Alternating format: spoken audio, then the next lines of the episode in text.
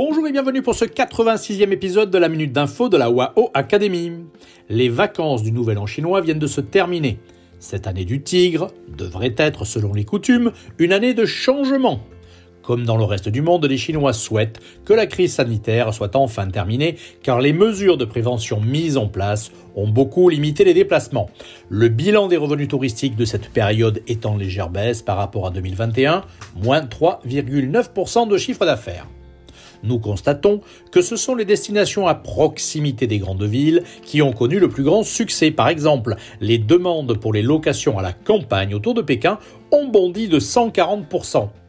Et une autre tendance très intéressante pour nous est liée au sport d'hiver, puisque les destinations ski autour de Pékin ont vu une augmentation de plus de 100%.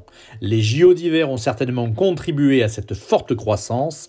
Cette nouvelle tendance doit permettre à la France et à ses marques premium de sport d'hiver de saisir cette belle opportunité de développement en Chine, mais également à nos montagnes d'attirer demain ce nouveau public friand de notre pays, de nos paysages et de nos produits.